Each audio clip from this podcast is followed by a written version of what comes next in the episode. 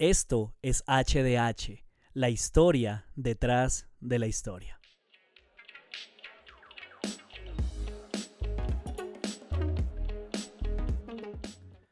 Bienvenidos, episodio número 10. Eh, nos hemos disciplinado semana tras semana para ser puntuales, para eh, sacar el contenido que, que se ha prometido y la historia pues se va poniendo cada vez más interesante, eh, vamos profundizando.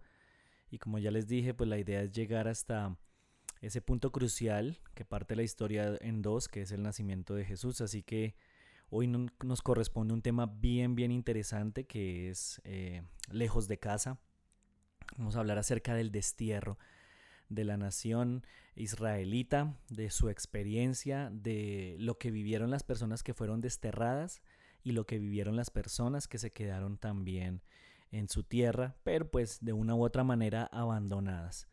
Así que eh, espero que estén listos, que estén atentos, que tengan su libreta en que tomar apuntes, que tengan el espacio y la concentración o donde quiera que usted se encuentre que le pueda dedicar estos minutos. Sé que va a ser bien, bien interesante.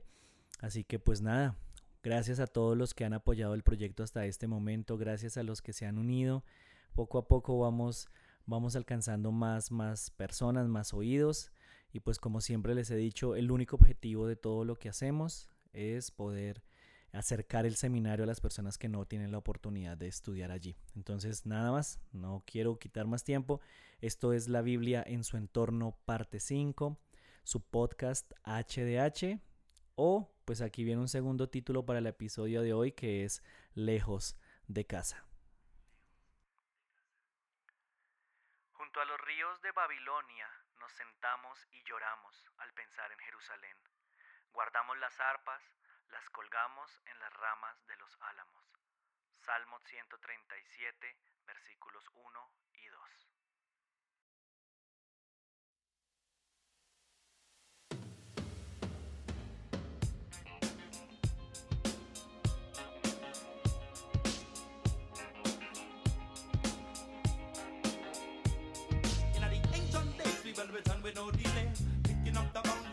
And on our way. We've been traveling from state to state, and them don't understand what they say. 3,000 years with no place to be. Them want us to give up milk and honey. Don't you see? Not about the land or the sea, not the country, but the dwelling of His Majesty. Jerusalem, if they forget you, fire not gonna come from it. Jerusalem, if they forget you, my right hand forget what it's supposed to do.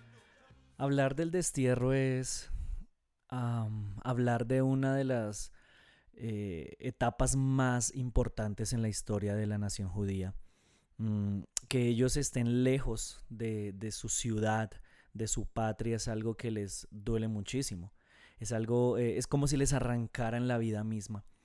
Eh, en la lectura que hicimos al inicio del Salmo 137 se expresa una parte de eso. De hecho, ese salmo habla mucho acerca de los sentimientos que ellos tenían eh, hacia ellos mismos, hacia Jerusalén, hacia Dios y hacia las naciones que habían sido causantes de toda esta situación. Y, es tanta la influencia, es tanto el poder que, esta canción que acabamos de escuchar, que pertenece a, a Matiz Yahoo, eh, un rapero de ascendencia judía, mm, narra precisamente lo mismo, es una descripción de, de, cómo a pesar de que han pasado miles y miles de años, todavía hay secuelas de eso, todavía se ve esa, ese amor, esa, mm, esa pasión que se siente por, por la Tierra Santa, ¿no? lo que nosotros conocemos por su patria. Pero eh, la caída de Jerusalén ante las tropas babilónicas marcó el final de una época. Ese es el fin del reino de Judá y ya hace algunos años ya habíamos visto que eh, también había desaparecido el reino de Israel. Y durante cuatro siglos aproximadamente, ellos habían tenido una personalidad política propia eh, en, digamos, en cuanto a, la diversidad de naciones que los rodeaban, ¿no? en lo que se conoce como el Próximo Oriente, y habían gozado de, cierto nivel de independencia, aunque tenían, digamos, la obligación de pagar eh, ese vasallaje, como lo, lo hablamos la semana pasada, no se les impedía pues que desarrollaran una vida propia. Pero en este momento, ahora ellos han pasado a convertirse parte del imperio babilónico. Nabucodonosor II asedió e invadió Jerusalén y se llevó cautivo al rey entre otras personas ilustres. Y ese hecho pues también ya lo, ya lo habíamos explicado la semana pasada, la deportación por parte de los, de los babilonios no era una cosa aleatoria, eh, ni se obligaba a todas las personas a salir de la tierra, sino que era algo muy bien pensado, era lo que se podría considerar como una deportación selectiva. Entonces, ¿a quiénes se llevaron ellos para, para Babilonia? Se llevaron al rey, se llevaron a súbditos importantes, se llevaron a, escribas, se llevaron a sacerdotes, se llevaron a, militares, gente que de una u otra manera, si los dejaban en la tierra, en esa nación que ellos acababan de conquistar, pues pudieran convertirse en caudillos de una posible eh, revolución. Así que se llevaron a ese tipo de personas, pero la tierra quedó poblada por algunos otros habitantes. Y en el exilio, estas personas que, fueron pues llevadas, eh, no fueron llevadas necesariamente para sufrir castigos terribles ni para convertirse en esclavos eh, donde murieran pues de una manera así, eh, triste y precaria, sino que recibieron ciertos cuidados básicos y de hecho algunos de ellos gozaron del favor de Nabucodonosor. Además de que se les ofreció, se les otorgó cierta libertad de movimientos para que pudieran continuar con su vida social. En el segundo libro de Reyes, en el capítulo 25, eh, del versículo 27 al versículo 30, se, se puede observar, digamos, cuál fue la experiencia personal que el rey Joaquín experimentó al estar en este lugar. Dice de la siguiente manera, en el año 37 del exilio de Joaquín, rey de Judá, Evil Merodac, hijo de Nabucodonosor, eh, eso no está en la Biblia, pero pues les cuento, ascendió al trono de Babilonia. El nuevo rey fue bondadoso con Joaquín y lo sacó de la cárcel el 2 de abril de ese año. Le habló con amabilidad y le dio una posición superior a la de los demás reyes exiliados en Babilonia. Le proporcionó a Joaquín ropa nueva para reemplazar la ropa de prisionero y le permitió comer en presencia del rey por el resto de su vida. Así que el rey le dio una ración diaria de comida mientras vivió. Y, eso que, que experimentó Joaquín hizo que em, lo que nosotros conocemos como la casa de David, ese concepto de la casa de David en medio del pueblo, pues se siguiera eh, manteniendo vivo, la esperanza se mantenía porque si el rey no había muerto, por lo menos se creía que de él podría venir descendencia y la casa de David pues seguir hacia adelante. Junto a él, como yo les dije, eh, también estaban los ancianos, había profetas. Los ancianos eran los encargados de resolver todas las cuestiones civiles del pueblo. Y por otro lado, los profetas y sacerdotes se encargaban pues de la vida religiosa de la nación. Y hay algo muy interesante acá y es que eh, a ellos no se les impidió convivir en, entre familia, eh, sí, en comillas, digo familia. O sea, ellos podían unirse como nación, podían compartir juntos. lo que pasa es que los, los babilonios en, su mentalidad eh, trataban de llevarse a estas personas importantes, pero pues aunque gozaban de ciertos favores no era todo gratis, sino que ellos veían la deportación como un medio a través del cual podían hacer productivas desde el punto de vista agrícola zonas ricas y que podían dar mucho si se contaba con abundante mano de obra que las cultivara ya que estaban rindiendo por debajo de lo que podían, por debajo de su potencial, porque es que la población nativa pues no daba abasto para explotarlas.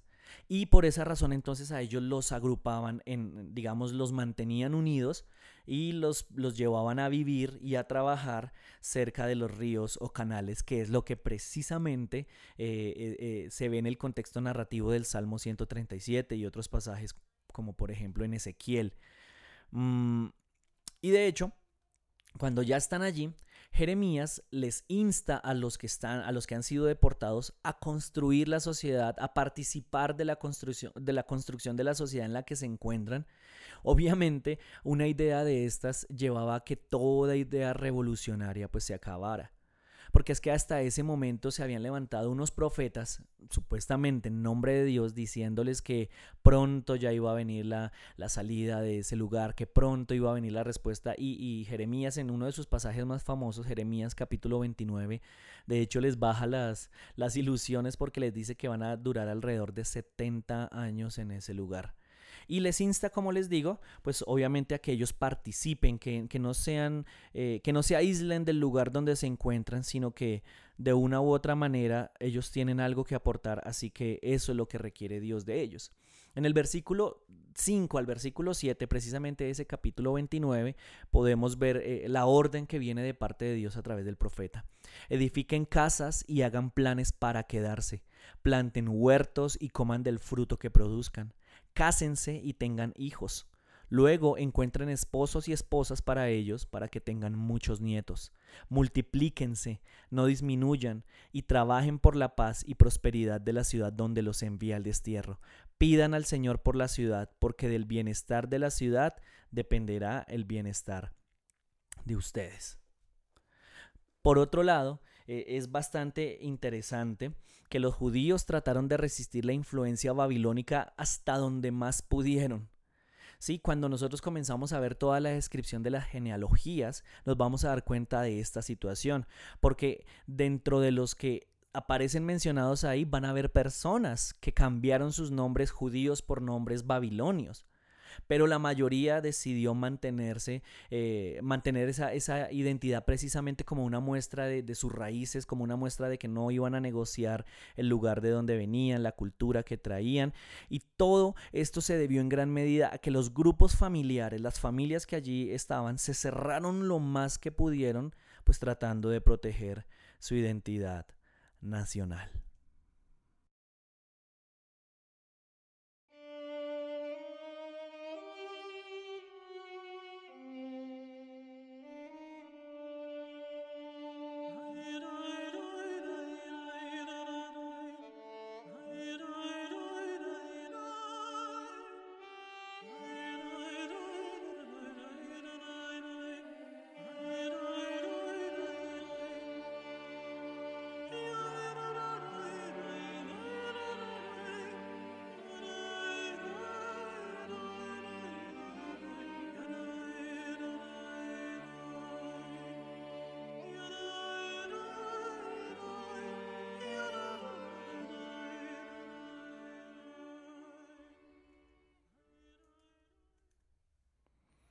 Allí, en este lugar, ellos siguieron practicando el sabbat, eh, el día que le dedicaban a Dios, no solamente para enfocarse en él, sino también como un día de descanso para recobrar fuerzas y empezar la semana que pues iniciaba al día siguiente.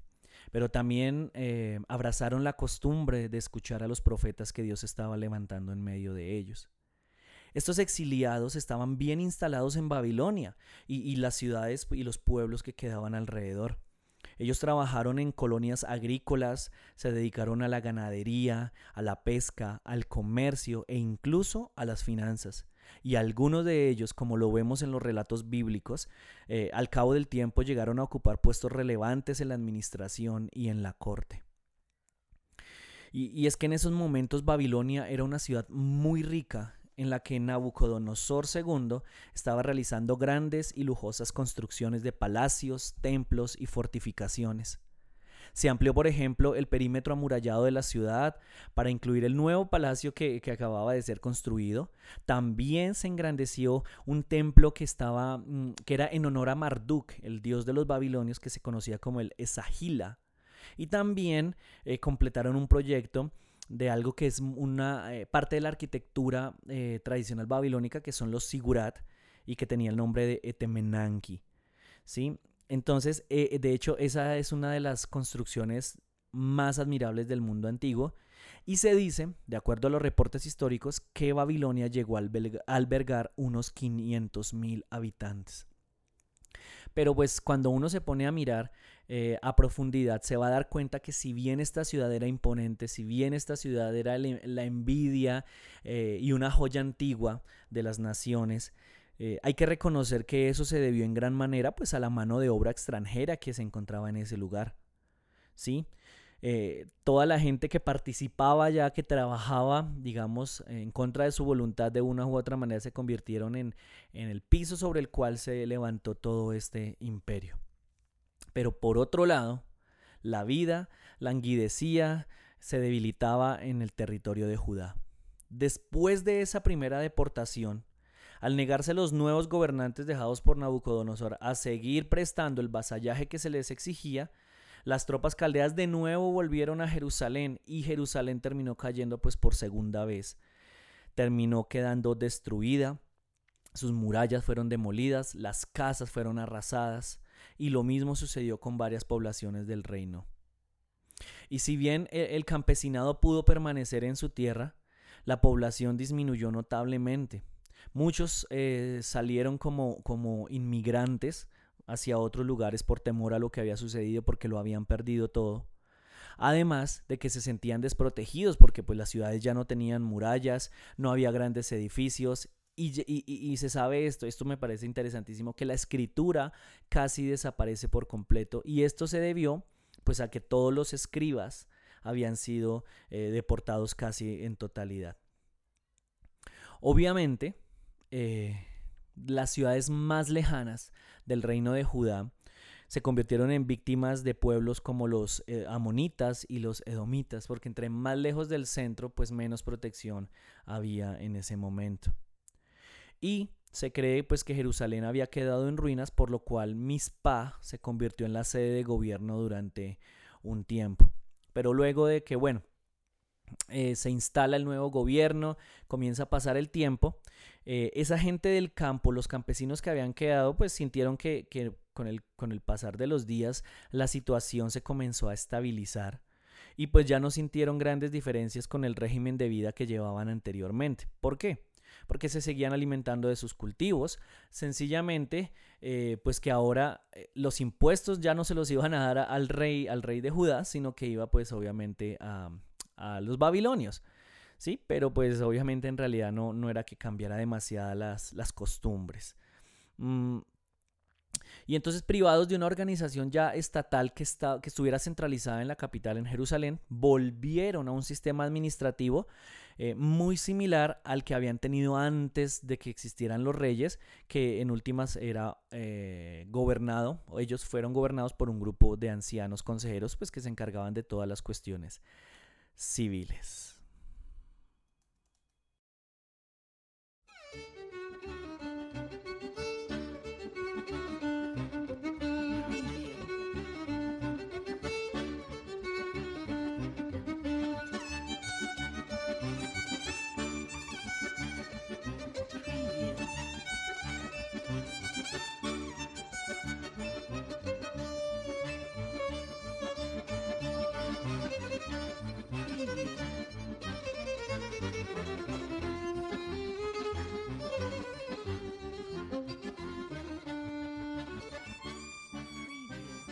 Quiero que hablemos ahora algo acerca de, la liturgia que se fue desarrollando en este periodo y pues obviamente la influencia del sincretismo que es innegable. Tanto los que estaban eh, en Babilonia como los que se quedaron tuvieron que enfrentar el reto de proteger su identidad judía debido al gran contacto que ahora estaban teniendo pues con personas de otras religiones los que estaban desterrados en Babilonia, pues con todo este eh, culto a, Marduk, pero los que se habían quedado y ahora eran, digamos, eh, propiedad, si se puede decir de esta manera, de, edomitas y de amonitas, pues también al culto que ellos profesaban. Sin embargo, todo esto que ellos habían vivido, pues comenzó a generar dudas eh, en sus corazones con respecto a saber si, si, si en realidad Dios Yahvé, el Dios que ellos adoraban, era más fuerte que todos los dioses o este Marduk y los demás dioses eh, en realidad lo eran. Pero por otro lado, el conflicto que ellos tenían en sus corazones era saber si este Dios los amaba. Si los amaba profundamente o solamente había sido algo eh, pasajero.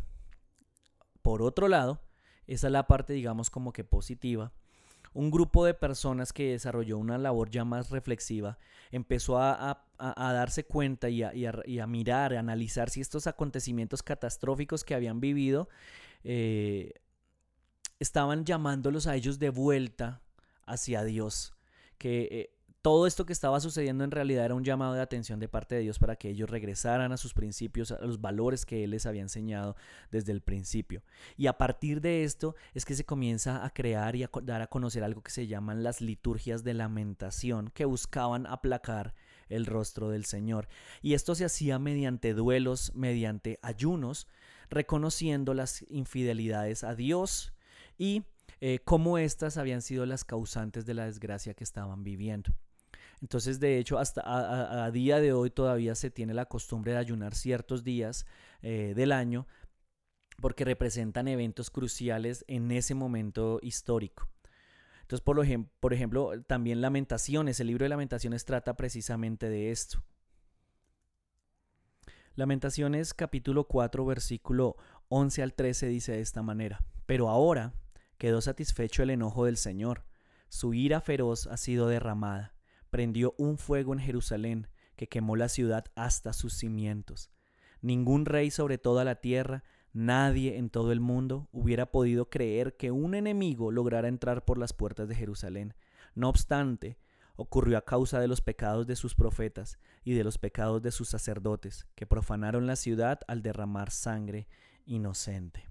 Entonces, de esta manera, la palabra profética empezó a considerarse como palabra de Dios, porque es que reflejaba exactamente eh, la realidad de lo que ellos estaban viviendo y les daba una razón, una explicación de por qué habían terminado en ese lugar. Obviamente, además también de, de pintarles el cuadro completo de que el plan de Dios abarcaba muchísimo más que esa situación presente que ellos estaban viviendo. Entonces sus oráculos fueron tomados en consideración y poco a poco se fueron recogiendo, escribiendo y conservando con particular cuidado. Y es probablemente en ese contexto que tomaron forma estructurada unos textos que, recogieron los, los, oráculos de Amós, de Oseas, de Miqueas y de Jeremías, se, se, ordenaron de la mejor manera, se actualizaron. Esto lo, esto lo hicieron unas personas eh, que se terminaron denominando los deuteronomistas, deuteronomistas, unos redactores que se encargaron pues de esta tarea. Entonces, eh, la ley ya no estaba sola, el Pentateuco, lo que había escrito eh, Moisés, bueno, que se considera que escribió Moisés, sino que ahora se le sumaba la parte profética como parte de la liturgia y de estas dos de estos dos pilares se comenzarían a, perfilar digamos todo lo que iba a hacer eh, y hacerse dentro de la liturgia sinagogal.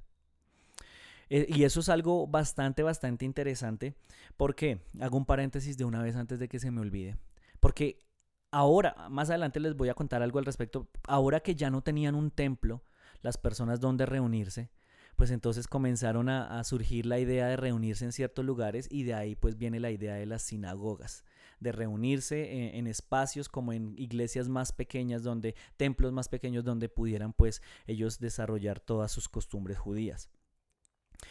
Cerramos paréntesis estos deuteronomistas, los escritores que les mencioné, se encargaron de poner por escrito una presentación de la historia del pueblo desde su llegada y asentamiento en la tierra prometida, luego el hundimiento de la monarquía y por último el destierro, que es lo que nosotros venimos a conocer como Josué, jueces, primera y segunda de Samuel y primera y segunda de Reyes.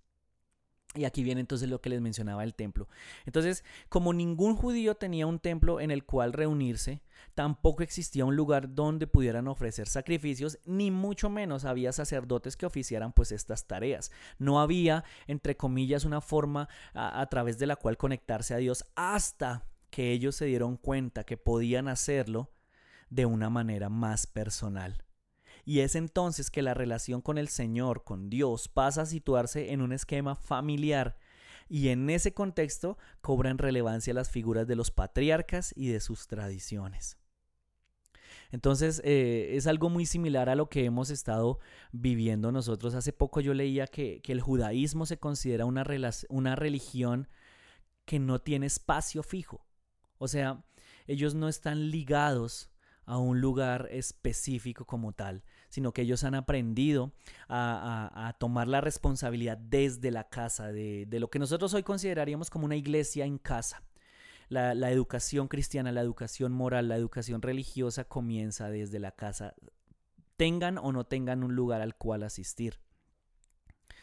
Y entonces, em, es precisamente que dentro de esos relatos más repetidos, dentro de los relatos que más cobraron eh, fuerza en, este tiempo, está la historia de Abraham, ya que ellos comenzaron a encontrar muchos puntos en los que se sentían identificados. Por ejemplo, en que la promesa permaneció a pesar de los errores que Abraham cometió.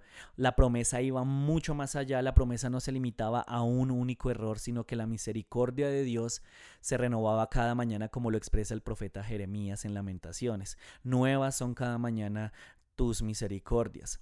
Pero por otro lado también se identificaban en que Abraham perseveró a pesar de las pruebas que vivió, por ejemplo, en la espera.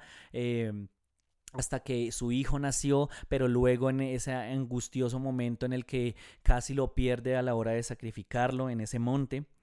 Y en tercer lugar, también se sintieron muy identificados cuando revisaron y se dieron cuenta de que la promesa de Dios hacia Abraham abarcaba no solamente a la nación de Israel, sino que a través de él iban a ser benditas todas las naciones de la tierra.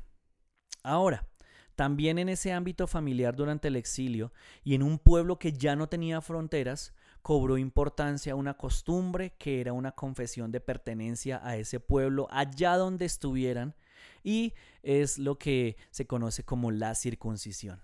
Y valga decir, valga aclarar que la circuncisión no es algo que los judíos se inventaron, era una práctica que ya también estaba presente en otras culturas.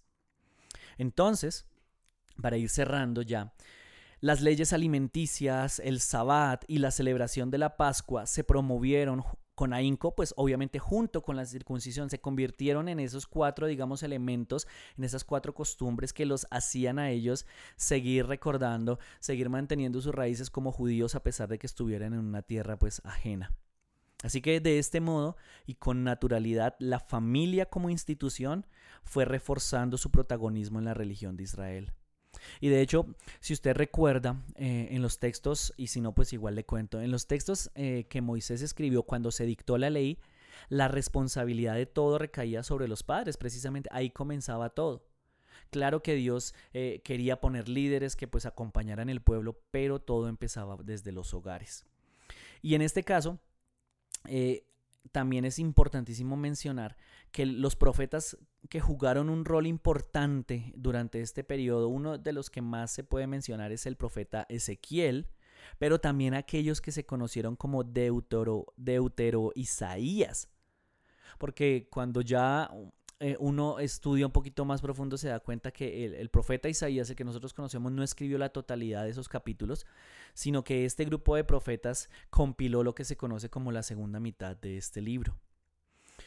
Y ya para, para digamos, ir cerrando todo este ciclo del destierro, en los últimos años apareció un grupo sacerdotal, de origen sacerdotal, que empezó a reorganizar la vida religiosa y social de la nación.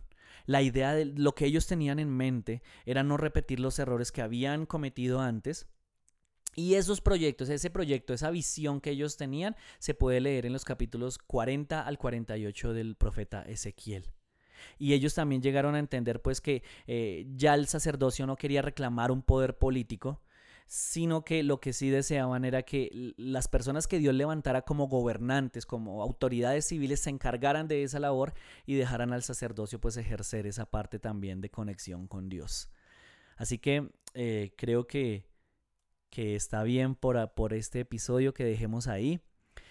Ya en la próxima semana vamos a hablar acerca de, del proceso de la restauración, de cómo inicia el regreso a Jerusalén y pues la nación israelita.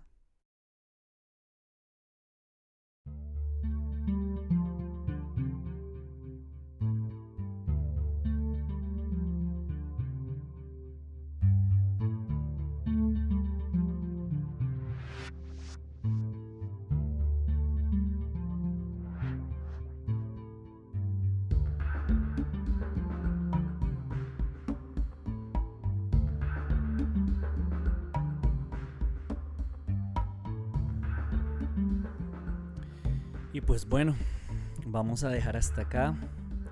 Muchas gracias nuevamente por acompañarme en esta clase. Eh, de verdad que son cosas bien interesantes las que podemos aprender y espero que de igual manera que a mí me ha brindado luz acerca de la forma en que estudiamos la Biblia, en que nos aproximamos a, nuestro, a nuestra reflexión teológica sobre Dios, pues usted también lo, eh, esté experimentando. Eh, como le decía, la próxima semana iniciamos el camino hacia la restauración, el regreso, la reconstrucción del templo, la reconstrucción de Jerusalén. Vamos a ver a personajes como Nehemías, Zorobabel, profetas como Ageo, que fueron importantes durante este periodo. Y luego ahí nos vamos a quedar porque sencillamente vamos a ir terminando con dos cosas que son eh, e, el Israel, digamos la nación judía, el, sí, los, judíos bajo la influencia helenística con Alejandro Magno y todo el imperio griego, y luego por último, pues la, la nación judía bajo la influencia romana, que es donde ya aparece Jesús. Entonces yo espero que usted se, se, comprometa, que me acompañe durante estas próximas semanas, porque se vienen detalles bien importantes. Usted no se va a querer perder la historia de los macabeos, es fundamental. Para todos aquellos que dicen que Dios cayó 450 años entre los dos testamentos, no es así. Sencillamente se estaba preparando el escenario en el cual nacería Jesús. Así que no siendo nada más, un abrazo a la distancia. Recuerden que este es HDH, su podcast la historia detrás de la historia. Estamos aquí para servirle, estamos aquí para compartir lo que hemos aprendido. Ustedes nos ayudan muchísimo reposteando esto en redes sociales para que la información llegue a más personas. Y nada más, chao, nos vemos en el próximo episodio.